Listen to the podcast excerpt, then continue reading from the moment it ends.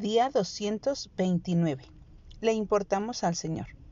De un solo hombre creó todas las naciones de toda la tierra y determinó los límites de cada una. Su propósito era que las naciones buscaran a Dios. Hechos 17, 26 al 27.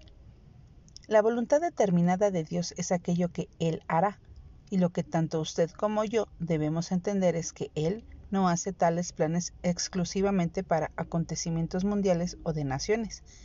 Más bien, Dios también hace planes para individuos, lo hace para mí, para ti. Salmo 139, 15 al 16.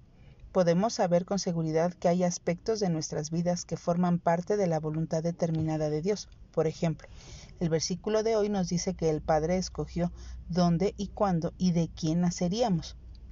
Él nos crea y de manera activa elige los talentos, las personalidades y las habilidades que tendremos. De igual manera el Señor nos crea y nos prepara teniendo en mente sus propósitos. Efesios 2.10.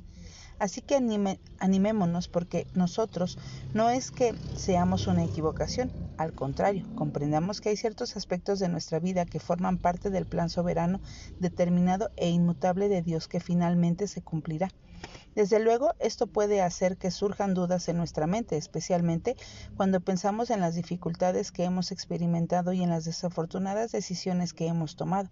Pero no perdamos de vista el hecho de que Dios planeó nuestra existencia y que nuestra vida le importa inmensamente. Así que busquemos los buenos propósitos del Señor en cada parte de nuestro plan que Él tiene siempre para nosotros.